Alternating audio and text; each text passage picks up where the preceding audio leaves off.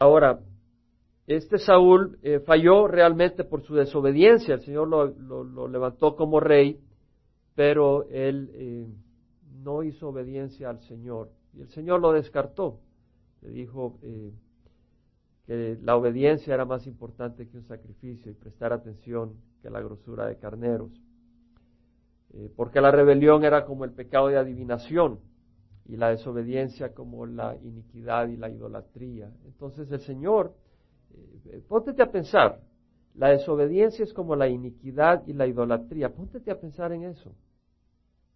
Es decir, tú a veces piensas, ves a Hugh Hefner en la televisión con ese anuncio tan perverso de las hamburguesas y donde dice el hombre, pues, o dicen para los que necesitan algo nuevo para cada día y lo ponen a él. Y ese es un hombre que tiene una mujer nueva cada día, pues, es un hombre perverso, etcétera, eso es lo que ponen, de eso se, se vanaglorían. Ahora tú dices, eso es terrible, pero tú vienes y desobedeces al Señor y piensas que, bueno, pues mi desobediencia no puede ser mala. El Señor dice que la desobediencia al Señor es como la iniquidad o el pecado de idolatría. En 1 Samuel 16, puedes leerlo, ahí está. La desobediencia, capítulo 15, perdón, versículo 23. La rebelión es como pecado de adivinación y la desobediencia como iniquidad e idolatría. ¡Wow! Cosa seria. No hay que desobedecer al Señor, primero porque no nos conviene. O sea, es destructivo, es como aquel que dice, bueno, yo me quiero tirar al precipicio. Y alguien te dice, si te caes te vas a quebrar. No, ya que no me quiebro. Pues. Te caes y te quiebras y te quejas. El Señor no quiere que te destruyas, por eso te pone reglas, porque te ama. Ahora bien, el problema está de que este hombre, Isboset, que sobrevivió de la esposa de Ahinoam, de Saúl, eh, Luego eh, trata de reclamar el reino de Israel que le correspondía a David. Y entonces se, provoca una guerra civil en Israel y vamos a ver eso.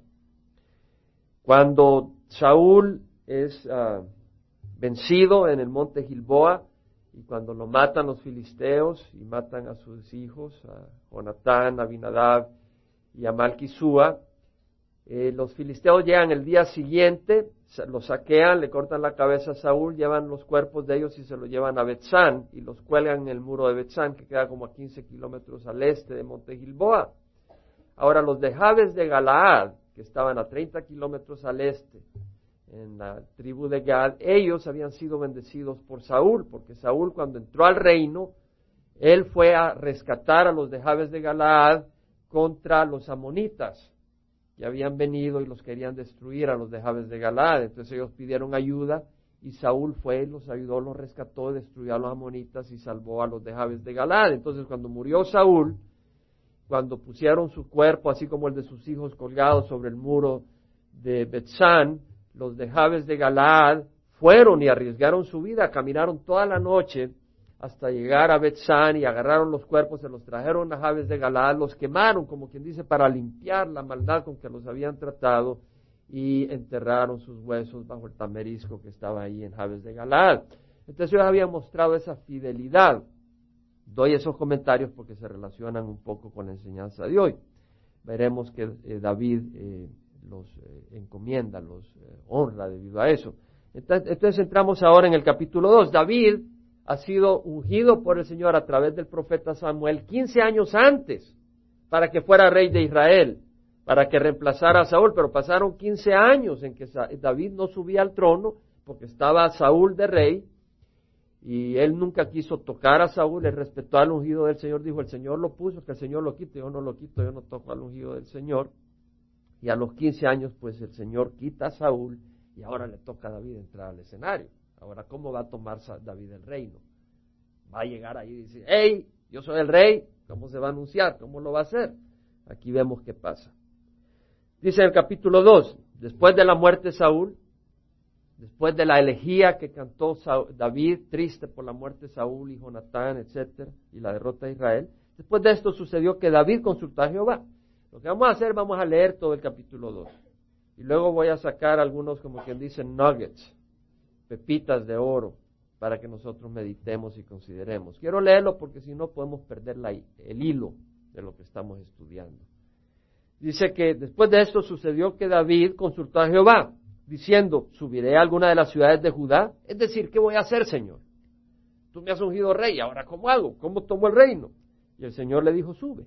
David dijo, ¿a dónde subiré? Él le dijo, a Hebrón. El Señor le habló. Entonces David subió allá, a Hebrón, una ciudad que queda como a 30 kilómetros al sur de Jerusalén, como a unos 25 kilómetros al oeste del Mar Muerto. El Mar Muerto tiene como 80 kilómetros de norte a sur, como a 30 kilómetros de la orilla norte hacia el centro. Es hacia donde está Hebrón, en la parte sur de Israel, en la tribu de Judá. David subió allá y también sus dos mujeres, Ahinoam, israelita interesante, la esposa de David se llamaba igual que la esposa de Saúl, Ahinoam una de las esposas. Y Abigail, viuda de Nabal, el de Carmel. Ya hemos estudiado la historia de Abigail. Y trajo David a los hombres que estaban con él, sus 600 soldados valientes, cada uno con su familia, y habitaron en la ciudad de Hebrón. Es decir, David llegó, entró a Hebrón y dijo, hey, Dios me manda acá. Vinieron los hombres de Judá y ungieron allá a David como rey sobre la casa de Judá. Tremendo, después de 15 años de andar corriendo como ratas, perseguido por Saúl, llega a Hebrón, el Señor lo manda a Hebrón, llega ahí, los hombres lo reconocen finalmente. Pero no todo el pueblo de Israel, sino la tribu de Judá. Los líderes de Judá lo reconocen, tú eres el ungido del Señor, lo ungen con aceite y lo declaran rey sobre la casa de Judá, no sobre todo Israel. Prudencia, prudencia. Avisaron a David diciendo, fueron los hombres de Jabes de Galá los que sepultaron a Saúl. O sea, ya siendo rey de Judá, vienen estos hombres y le dicen, hey, Acuérdate que los de Jabes de Galad fueron fieles a Saúl, que era tu enemigo, que estaba de rey. Solo te lo mencionamos así de pasadita. Y David envió mensajeros a los hombres de Jabes de Galaad a decirles, bendito seáis de Jehová, porque habéis mostrado esta bondad a Saúl vuestro Señor, y lo habéis sepultado. Ahora que Jehová os muestre misericordia y verdad, yo también os haré bien por esto que habéis hecho. Fortaleced pues vuestras manos y sed valientes, porque Saúl vuestro Señor ha muerto y la casa de Judá me ha ungido rey sobre ellos. Aquí hay mucho, mucho para aprender, hermanos. Vamos a seguir leyendo, porque si no, no termino el capítulo 2, pero aquí hay mucho. Abramos los oídos, abramos los ojos y el corazón. Pero Abner, hijo de Ner, comandante del ejército de Saúl, Abner era tío de Saúl. Si nos vamos a primera de Samuel, eh, capítulo 14, versículos 49 y 50, nos damos cuenta que se menciona que Ner era el papá de Abner y era el papá de Cis, que era el papá de Saúl. Por lo tanto, Abner era el tío de Saúl, era pariente. Entonces, Abner era tío abuelo de Isboset. Vamos a, vamos a leer sobre eso. Entonces, vemos que Abner, hijo de Ner, era comandante del ejército de Saúl, había tomado a Isboset, hijo de Saúl, y lo llevó a Mahanaim. Aquí vemos a Abner, el comandante del ejército de Saúl. Se lleva a uno, al hijo sobreviviente, no de la concubina, sino de Ainoam, la esposa de, Saúl, se, lo lleva a Mahanaim y lo hace rey sobre Galaad, sobre Jesuri, en el hebreo es Achuri, y muchos creen que se refiere a la tribu de Aser, lo más probable. Sobre Jezreel es el valle que está en la parte norte de las tribus centrales de Israel sobre Efraín, sobre Benjamín, sobre todo Israel. Entonces viene este hombre, Abner, el comandante del ejército, y no quiere soltar el poder. No solo no quiere soltar el poder, sino que él dice, hey, vamos a nombrar a un hijo descendiente de, Saúl, además, dicho sea de paso, es mi nieto, yo soy tío abuelo de él, que mejor, y además él es descendiente de Saúl, es la línea legítima, lo declaro rey. La decisión que toma Abner. Isboset, hijo de Saúl, tenía 40 años cuando comenzó a reinar sobre Israel y reinó dos años. La casa de Judá, sin embargo, siguió a David. Los de Judá siguieron a David. Los de Jabes de Galad aparentemente no siguieron a David, sino que le mostraron eh, fidelidad a Isboset.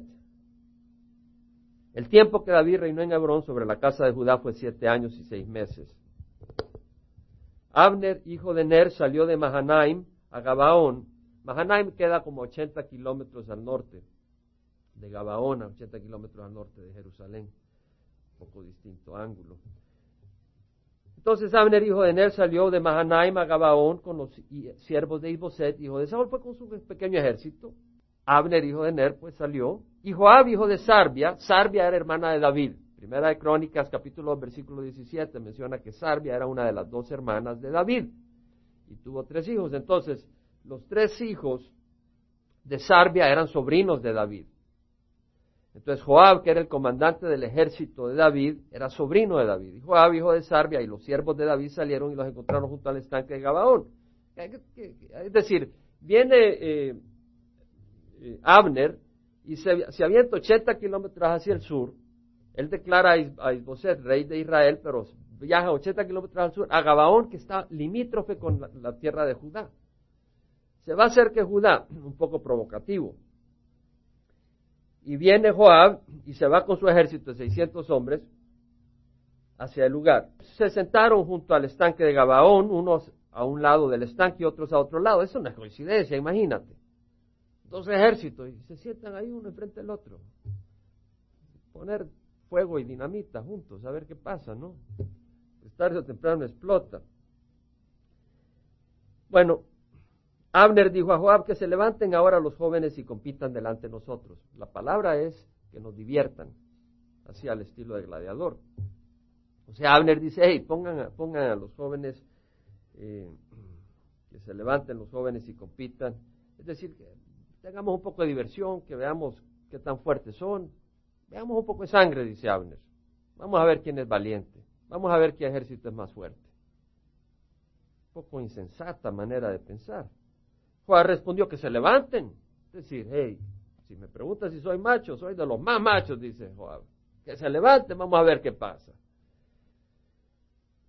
Se levantaron y pasaron en igual número doce por Benjamín e Isboset, hijo de Saúl, y doce de los siervos de David. Y cada uno asió a su adversario por la cabeza y metió su espada. La palabra espada acá puede significar daga, que es lo más apropiado, una cosa corta, no una espada larga de doble filo en el costado del adversario de manera que cayeron juntos. Es decir, cada uno agarró al otro del pelo. A mí no, yo me hubiera salvado porque no me podía podido agarrar. Cada uno agarró al otro del pelo y le metió la daga. Se mataron los doce de cada bando, veinticuatro. Una guerra fratricida. Cayeron juntos, por eso aquel lugar fue llamado el Kat Hasurim, el cual estaba en Gabaón. Aquel día la batalla fue muy reñida y Abner y los hombres de Israel fueron derrotados delante de los siervos de David. Estaban ahí los tres hijos de Sarbia, Joab, Abisai y Asael, y Asael era tan ligero de pies como una gacela del campo. Era uno, pero para ganar maratones. Persiguió a Asael a Abner y no se desvió ni a derecha ni a la izquierda de ir tras Abner. Y miró atrás a Abner y dijo, ¿eres tú Asael? Y respondió, yo soy. Abner le dijo, desvíate a tu derecha o a tu izquierda. Abner era un hombre valiente, era un hombre con experiencia en la guerra. Asael lo está persiguiendo y le dice, hey, desvíate, apodérate de uno de los jóvenes y toma para ti sus despojos, pero Asael no quería dejar de perseguirlo, no, yo me llevo a este, el capitán del ejército de Saúl, aquí lo agarro yo, dice Asael, en su inexperiencia, en su inmadurez, en su emoción, sigue detrás de él corriendo con todo ese don que Dios le ha dado de ser ágil, y volvió a decir Abner Asael, deja de perseguirme, ¿por qué he de derribarte en tierra? Te voy a matar, hombre, déjame.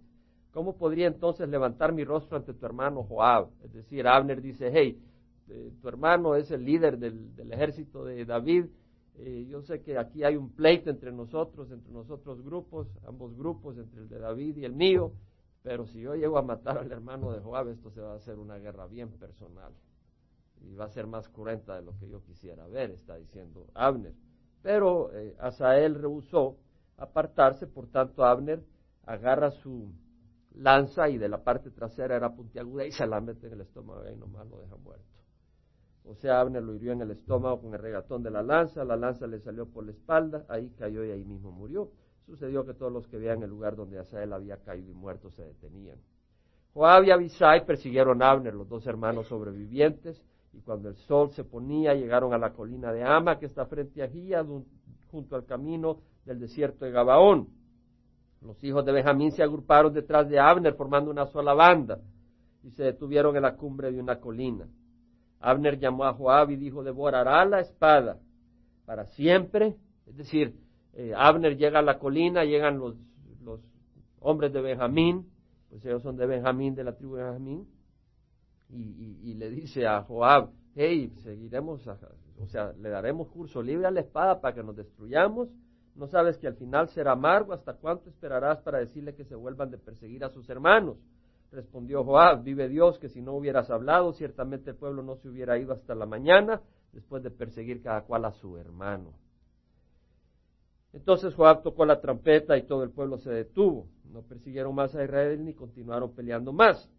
Abner y sus hombres marcharon toda aquella noche por el Arabá, cruzaron el Jordán y caminando toda la mañana llegaron a Mahanaim. Es decir, Abner se retiró, se fue a Mahanaim, que era donde eh, pues era el centro del reinado de, de Isboset.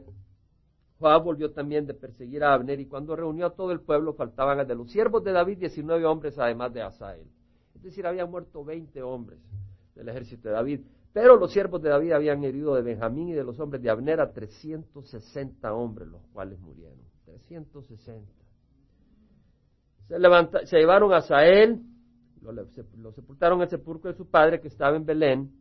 Pues acuérdese que Asael era sobrino de David, que son descendientes, pues ahí de, la tribu de, Belén, son de la región de Belén. ¿Se acuerdan de vos, la historia de Ruth?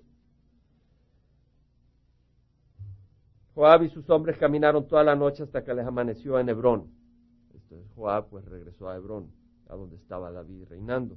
Hubo larga guerra entre la casa de Saúl y la casa de David, pero David se iba fortaleciendo mientras que la casa de Saúl se iba debilitando. Esta es la, historia, la historia. Y pues sentí necesidad de, de darle continuidad para que no para que podamos captar las historias, agarrarlas como historias, entender que es un hecho histórico, que es un evento, que tiene un principio, que pasó esto, no, no solo agarramos un versículo. Pero hay mucho que estudiar acá y pues no creo que podamos cubrir todo lo que pudiéramos cubrir, pero quiero reflexionar en varias cosas. Una, vemos que David consultó al Señor, diciendo, subiré a alguna de las ciudades de Judá, versículo 1. Es decir, David sabía que Dios lo había ungido como rey. Pero David no sabía cómo subir al reinado. ¿Cómo lo voy a hacer? ¿Cuál va a ser mi proceso? ¿Cómo voy a tomar eh, posesión de la responsabilidad que tú me has dado? ¿Cómo voy a hacerlo? David no sabe. David es un hombre humilde, es un hombre valiente, pero es un hombre humilde. Un hombre humilde es el que reconoce que para las cosas que Dios le ha llamado, no tiene la habilidad no tiene la sabiduría y que necesita la sabiduría. Eh, Proverbios 24, 3. Mira, el punto es que David conocía su llamado, pero no sabía cómo, de qué manera, qué camino para ser rey. Tal vez tú dices, Dios me ha llamado para servir. Dios me ha llamado para servir. Pero ¿cómo voy a servir? ¿De qué manera le voy a servir al Señor? Todo cristiano está llamado para servir, pero ¿de qué manera? Tienes que preguntarle al Señor, no lo hagas solo con tu coco, con tu cabeza. Tienes que preguntarle al Señor, Señor, ¿de qué manera quieres que haga esto? Tal vez el Señor te da el don de evangelismo y te da ese don para evangelizar, pero pregúntale al Señor cómo, en dónde, de qué manera quieres que te sirva en este don, Señor. Entonces, Proverbios 24.3 dice, con sabiduría se edifica una casa y con prudencia se afianza. Es decir, David entendía que para edificar la nación de Israel se requería sabiduría. Entonces, Proverbios 24.3 dice, con sabiduría se edifica una casa y con prudencia se afianza. Proverbios 12.15 dice, el camino del necio es recto a sus propios ojos, mas el que escucha consejos es sabio. Lo voy a repetir. El camino del necio es recto a sus propios ojos. Hermano, no digas tú, esto es lo que voy a hacer solo de tu propia inteligencia. Este es mi camino, yo voy por este camino y por este camino voy. El camino del necio es recto a sus ojos, pero el que escucha consejos es sabio. Hermanos, nunca digas yo no necesito consejos. Profesor Robertson McQuilkin, que es el, que fue eh, presidente del Columbia Bible College y seminario en Carolina del Sur, en Colombia, donde yo estuve, él fue invitado para la conferencia de misiones de Calvary Chapel ahí en Murrieta y estuvo dando por dos días eh, varias sesiones. Fue una bendición verle de nuevo y me, gocé mucho. Eh, pero él decía, nos decía a nosotros, hasta ahora decía, nunca he ido a ningún servicio donde no he aprendido algo. Hasta puedo aprender a no hablar de esa manera. Pero siempre puedes aprender algo. Hay otros que ya lo saben todo. No pueden aprender nada de nadie, pero no es así. El camino del necio es recto a sus propios ojos, que el que escucha consejo es sabio. Ahora, ¿qué consejo vas a escuchar? Porque el mundo te da unos consejos que son patas arriba. Proverbios 19, 21 dice, muchos son los planes en el corazón del hombre, mas el consejo de Jehová permanecerá. Es el consejo del Señor el que va a permanecer. Si tú quieres permanecer, vamos a ver que Isboset, el reino de Isboset solo dura dos años. El de David dura mucho más. Uno es establecido por el consejo del hombre, de Abner. El otro es establecido por el consejo de Jehová. Entonces todo depende de nuestra vida, bajo qué consejo queremos caminar, bajo qué dirección queremos hacer las cosas. En Proverbios 3, 5, 6 dice, confía en Jehová con todo tu corazón y no te apoyes en tu propio entendimiento. No es solo tu entendimiento, tienes que buscar la voz del Señor. El entendimiento del Señor. Confía en Jehová con todo tu corazón, no te apoyes en tu propio entendimiento, reconócele en todos tus caminos y Él enderezará tus sendas. Reconócele en todos tus caminos. Quiere decir de que cuando tú estás haciendo Tú tienes una meta, pero tú quieres ir por esa meta. Para esa meta tienes que ir por un camino. Y cuando tú vas caminando, dices, Señor, eres tú Señor de este camino. Y si Él no es Señor de este camino, no lo puedes reconocer como Señor de este camino, tienes que cambiar tu camino. Tienes que caminar en el camino donde el Señor es Señor de tu camino, no solo de la meta. Entonces tienes que considerar el camino y reconocer al Señor. Salmos 37, 4, 5 dice, deleítate en Jehová y Él te dará las peticiones de tu corazón. Encomienda en Jehová tu camino y confía en Él, Él hará. ¿Qué quiere decir encomendar a Jehová su camino? Quiere decir que tú dices, Señor, yo quiero hacer esto. Esta es la meta. Pero de aquí a la meta, ¿cómo voy a hacer? Señor, tú estableceme el camino. Encomienda a Jehová. Señor, tú, tú me pones el camino. Hoy yo necesito un trabajo, Señor, ¿en dónde? Señor, tú ayúdame, tú establece el camino. Encomienda a Jehová tu camino y Él hará. Confía en Él. Ahora, vemos otra cosa. Entonces vemos que había un hombre que buscó consejo. Mi pregunta a ti, ¿eres tú un hombre o una mujer que busca consejo? Y si buscas consejo de quién? Busca el consejo del Señor. Número dos, otra cosa que vemos acá, que los hombres de Judá ungen a David como rey, entendiendo que Dios había ungido a David 15 años antes. Entonces los hombres de Judá lo que están haciendo es reconocer lo que Dios ya ha escogido. ¿Entendemos? Dios había escogido a David de rey. Los hombres de Judá simplemente lo reconocen. Y eso es lo que enfatiza Chuck Smith en Costa Mesa. Él dice, nosotros escogemos pastores, ancianos, líderes, que no escogemos nosotros, sino que el Señor ha escogido. Y lo único que hacemos es reconocer a los que Dios ha levantado. Porque no se trata de establecer mi, mi, sistema, sino ver a quién, está, quién ha escogido Dios. A quién a Dios le ha dado ciertos dones para una área, a quién le ha dado ciertos dones para otra área. Es Dios el que da los dones. Entonces solo somos administradores de los dones del Señor. Ya no es a base de cosas carnales. Juan 1, 11 y 12 dice, ¿verdad? Que a los suyos vino, pero los suyos no le recibieron, pero a los que recibieron, a los que creyeron en su nombre, les dio a los que recibieron en su corazón les dio el derecho de ser llamados hijos de Dios, que no son nacidos ni de carne, ni de sangre, ni de voluntad de hombre, sino de Dios. Es decir, es algo espiritual. Entonces, si es algo espiritual, eh, las cosas consisten en que hay una cabeza y esa cabeza es espiritual, es Dios. En 2 Timoteo 2.2, Pablo le dice a Timoteo, lo que has oído de mí en la presencia de muchos testigos, esto encarga a hombres fieles que sean idóneos para enseñar. Entonces, lo que está diciéndole Pablo a Timoteo, hey, has oído todo lo que he estado enseñando, mi estilo de vida, lo que he compartido con ustedes. Ahora dice, hey, encarga esto a estos hombres. ¿Qué son estos hombres? Son hombres fieles, número uno. Pues tú puedes tener un don, pero ser muy, muy infiel. Dios te puede dar un don, pero tú lo puedes malgastar. Entonces el Señor dice, hey, en la iglesia no quiero que pongas a servir hombres infieles. Dice, hey, pon hombres fieles Número uno. Y número dos, que sean idóneos para enseñar. Entonces, ¿qué quiere decir idóneos? Que son ideales. ¿Quién es un hombre idóneo? Es un hombre que tiene un don para hacer esto. Entonces tú pones hombres fieles o mujeres fieles en los distintos ministerios. Pero ¿quiénes pones? Primero que sean fieles y, y, segundo que tengan el don para el ministerio al que se les pone. Entonces si tienen el don, ¿quién dio el don? Es Dios. Y si Dios da el don es para que se use. Entonces lo único que tú haces es obedecer y reconocer lo que Dios está poniendo. Amén, hermanos. Bueno, vemos otra área. Vemos que David reconoce a los de Jabes de Galaad. David toma una acción. Ya dijimos que los de Jabes de Galaad fueron hasta Betzán, agarraron el cuerpo de Saúl, agarraron el cuerpo de sus otros tres hijos Y los llevaron a Betzán, eh, perdón, los cuerpos estaban en el muro de Betzán, entonces llegaron a Betzán, agarraron los cuerpos y los llevaron a, a de Galad para honrarlo. Entonces viene, viene David reconociendo que estos hombres eran fieles a Saúl, pero David es sabio y dice, hey, estos hombres guardan fidelidad a Saúl. Y, Saúl era mi enemigo realmente, pero estos hombres hicieron bien en ser fieles a su rey. Los voy a honrar.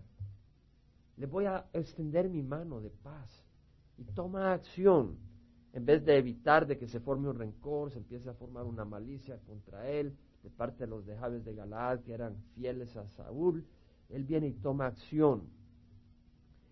En Hebreos 12:14 dice, buscar la paz con todos y la santidad sin la cual nadie verá a Dios. David está haciendo eso, buscando la paz. Hebreos 14:12, buscar la paz con todos y la santidad sin la cual nadie verá a Dios. Hermanos, debemos de ser hombres y mujeres de paz. Lo voy a repetir. Buscar la paz con todos y la santidad sin la cual nadie verá a Dios. Es importante ser pacíficos. El Señor en las bienaventuranzas, en Mateo 5, 9 dice, bienaventurados los que procuran la paz porque ellos serán llamados hijos de Dios. Hay que procurar la paz. La paz no viene fácilmente, hay que procurarla, hay que hacer un esfuerzo para lograr la paz. Vemos que David muestra gracia, ofreciéndole protección a los de de Galad, muestra sabiduría, muestra iniciativa. Muy hermoso. Proverbios 3, 13 y 17 dice, bienaventurado el hombre que haya sabiduría y el hombre que adquiere entendimiento. Sus caminos son caminos agradables y todas sus sendas paz. Es decir, la senda del hombre que haya sabiduría es una senda de paz. Si tú dices que eres sabio, pero andas caminando en conflicto, no eres un hombre de sabiduría, no eres una mujer de sabiduría. La senda de sabiduría es una senda de paz, paz con tus hermanos, paz con el Señor. Ahora no todo el mundo quiere paz. El mundo fue enemigo de Jesucristo y habrá personas que son enemigas tuyas y tú no puedes hacer nada, pero tú trata de buscar la paz. Pero no puedes, es decir, no vas a rechazar a Jesús para poder tener paz con ellos porque eso es lo que quiere el mundo. Pero el Señor quiere que seamos hombres pacíficos. Santiago 3:17, acompáñame a Santiago, capítulo 3 de Santiago, versículo 13, dice, ¿quién es sabio y entendido entre vosotros? David buscó sabiduría. Dice, ¿quién es sabio y entendido entre vosotros que muestre por su buena conducta sus obras en sabia mansedumbre? mansedumbre, humildad. Ahí está la sabiduría. Santiago 3:13. Pero si tenéis celos amargos y ambición personal en vuestro corazón, no seáis arrogantes y así mintáis contra la verdad. Esa sabiduría no es la que viene de lo alto, sino que es terrenal, natural, diabólica, es decir, los celos, las ambiciones. Eso no trae paz. Porque donde hay celos y ambición personal, ahí hay confusión y toda cosa mala.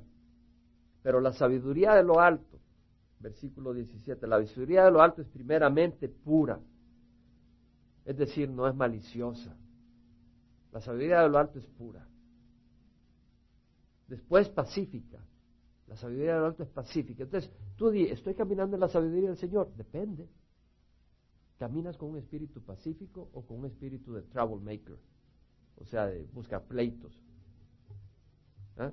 La sabiduría de Dios es pacífica, amable, condescendiente, llena de misericordia y de buenos frutos, sin vacilación, sin hipocresía, Vemos acá lo que nos enseña Santiago. Vemos el carácter de, David.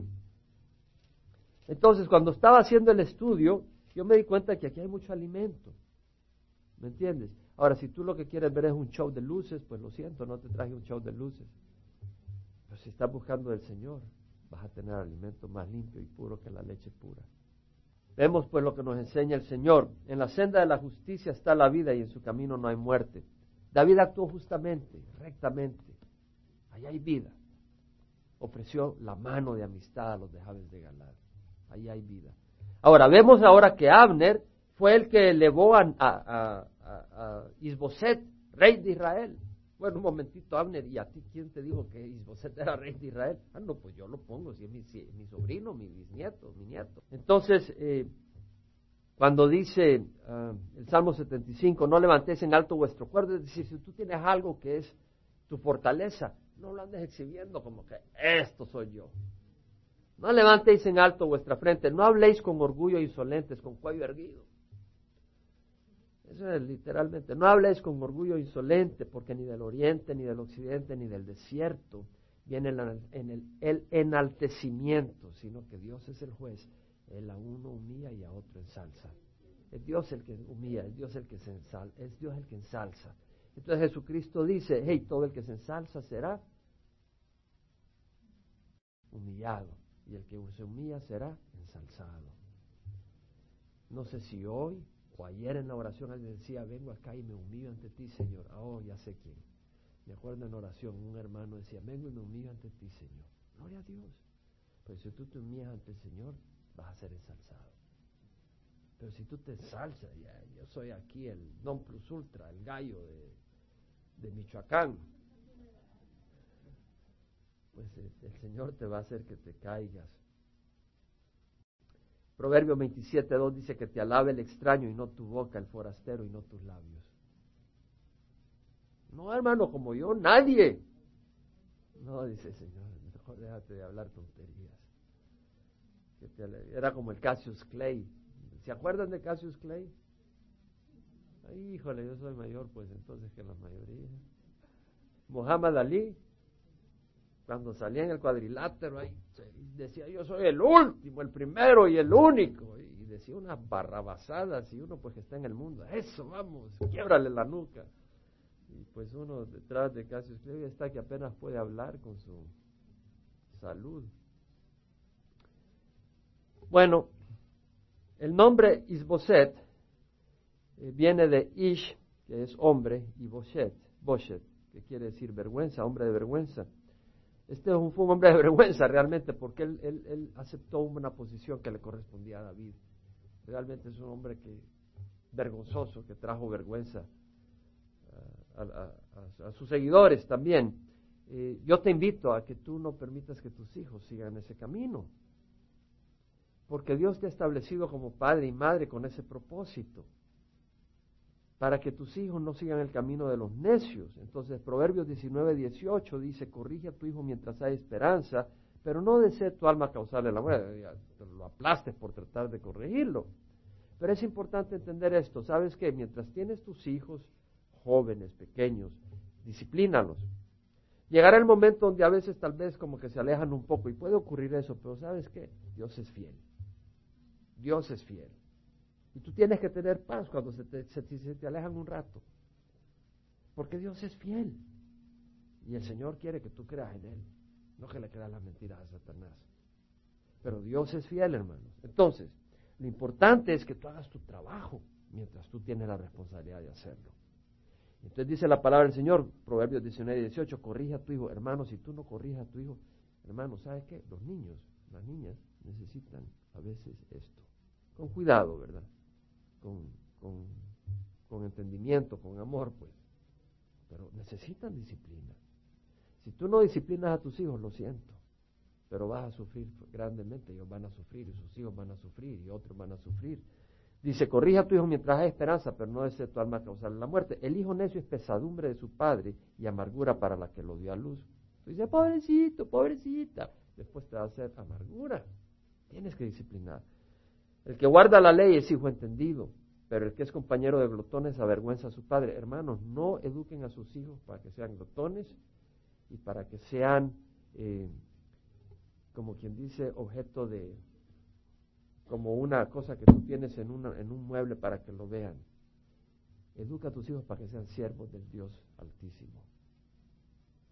Y hay una diferencia en la manera en la educación. Cuando tú estás educando a alguien para que sea siervo del Dios Altísimo, el método es muy distinto que si estás educando eh, perritos de exhibición. Amén. Estoy usando un lenguaje fuerte, pero es cierto, hermanos. Todo depende de lo que tú quieres al final. Si tú quieres educar siervos del Dios Altísimo, se requiere mucha oración, mucha sabiduría y buscar al Señor.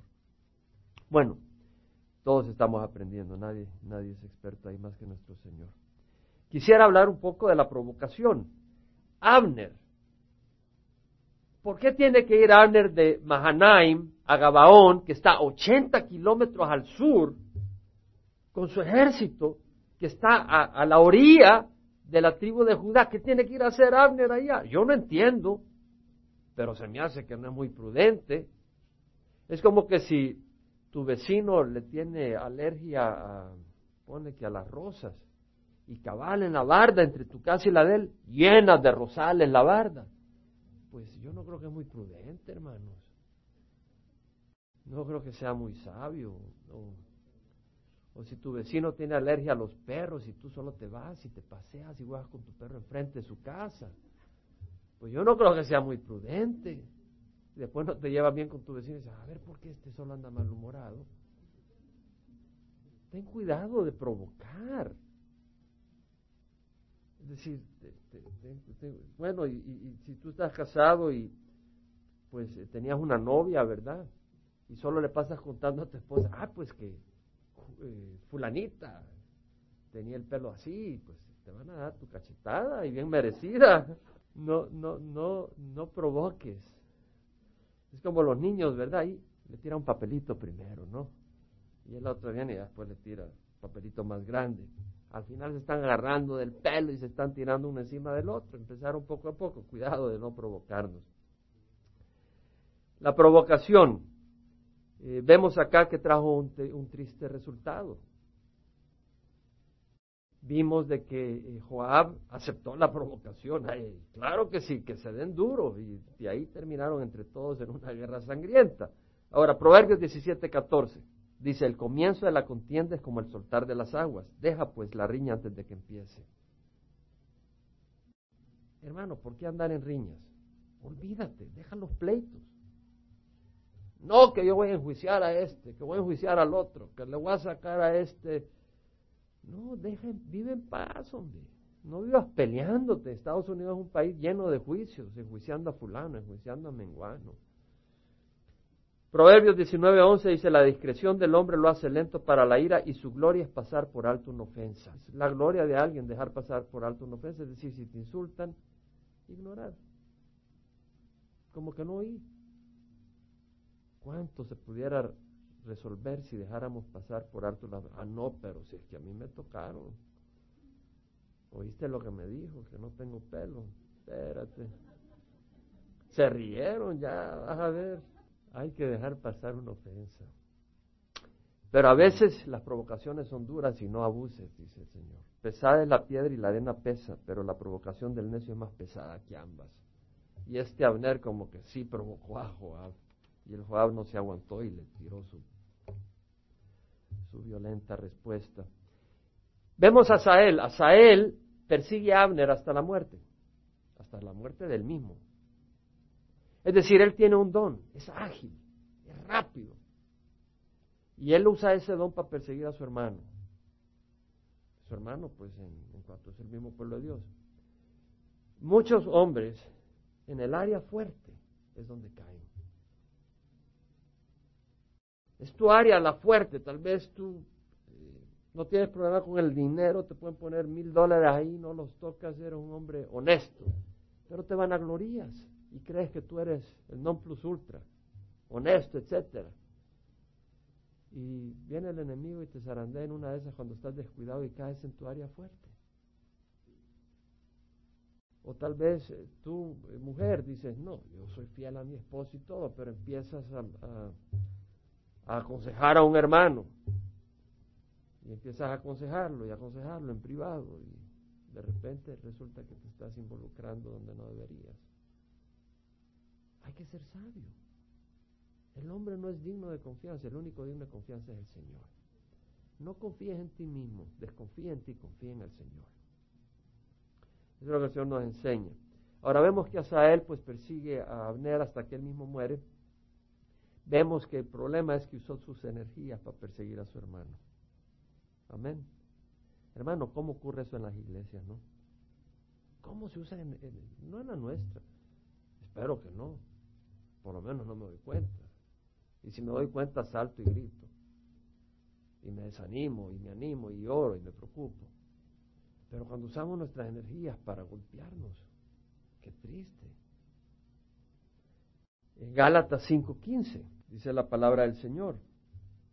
Si os mordéis, bueno, versículo 14, toda la ley en una palabra se cumple, en el precepto amarás a tu prójimo como a ti mismo. Amarás a tu prójimo como a ti mismo. Es importante. Ahora dice, pero si os mordéis y os devoráis unos a otros, tened cuidado no sea que os consumáis unos a otros. Si lo estamos devorando, fulano es así, fulana ya viste, ya viste cómo volteó a ver a su esposo. Ya viste cómo vino hoy. Le di la mano y se dio la vuelta, ni siquiera me dio la mano. Mi porque hermano Raimundo dijo, hermanos, en el amor del Señor, salúdense. Como que tienen los oídos tapados. Ya estás en la reunión de oración, hermano, te ruego, Señor, oramos por Priscila, porque ella es muy pesada, Señor, y tienes que tocarle el corazón y lo está usando la oración para destruir a otro. Y luego en, en Gálatas 5:26, no nos hagamos vanagloriosos, provocándonos unos a otros, envidiándonos unos a otros. No nos envidiemos, no nos hagamos vanagloriosos. Que Dios bendiga todo ministerio suyo, aquí, en Costa Mesa, en todo, el mundo. Que Dios bendiga todo ministerio y que a nosotros nos bendiga en el ministerio que nos ha dado.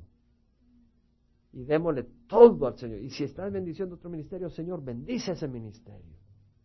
Pero también bendice nuestro, Señor y haz todo lo que puedas para estar disponible para el Señor. Y no te compares con nadie. Pero también entrégale todo. Si ves que un ministerio está siendo bendecido por el Señor, dile al Señor, Señor, yo creo que me bendigas a mí también. ¿Por qué no? Está bien. No, no tengas envidia, sino que di, Señor, dime qué estoy haciendo mal o qué debo de hacer para que tú bendigas. Pero no te destruyas. Bueno, finalmente vemos que la guerra entre eh, los de Abner y los de Joab era una guerra fratricida, fue una guerra triste, y todo nace de lo que nos enseña Santiago en 4.1. ¿De dónde vienen las guerras y los conflictos entre vosotros? Eso se aplica en la casa, se aplica en la iglesia, se aplica en el trabajo. ¿De dónde vienen las guerras y los conflictos entre vosotros? ¿No vienen de vuestras pasiones que combaten en vuestros miembros? Es el Señor el que hace la obra en nuestras vidas. Vamos a, te invito a que medites, te invito a que cierres los ojos. Te invito a que le des gracias al Señor por su amor y su misericordia. Te invito a que hables con el Señor y te pides que te haga un hombre, una mujer de paz, un hombre que busca la sabiduría del Señor y donde el Señor te haya hablado, tú respóndele. Si nunca lo has recibido como Señor de tu vida, recíbelo. Todo lo que tienes que decir es, Señor, entre mi corazón necesito sabiduría. Así es, Padre, te alabamos, Señor. Te damos gracias que tú nos apartas de la maldad, de la iniquidad. Tú nos limpias con la sangre de Jesús, nos haces digno y también nos modificas y transformas para hacer tu voluntad y te damos gracias por ello, Padre. Allí donde tú estás y nunca has recibido a Jesús, yo te invito a que lo recibas. Puedes orar conmigo, te quiero dar una oportunidad. He oído historias de personas que recibieron la oportunidad y murieron inmediatamente después, así como de otros que tal vez fueron a la iglesia, no recibieron la oportunidad y murieron sin el Señor. Ahí donde tú estás, yo te invito a que recibas a Jesús si nunca lo has recibido como Señor de tu vida. Ahora conmigo, Padre Santo, perdona mis pecados. Padre Santo, hoy recibo a Jesús como Señor de mi vida. Su sacrificio en la cruz me limpia de todo pecado. Hoy te recibo, Señor. Dame tu Santo Espíritu para reconocer lo bueno, rechazar lo malo, para hacer tu voluntad. Moldea mi corazón para que sea un corazón humilde, un corazón manso. Y dame sabiduría, Señor. Gracias por ser mi Salvador. Yo te necesito, Señor. Hoy me humillo ante ti Reconozco que te necesito. Gracias por aceptarme. En nombre de Jesús. Amén. Si has orado esta oración de corazón, el Señor te da vida eterna.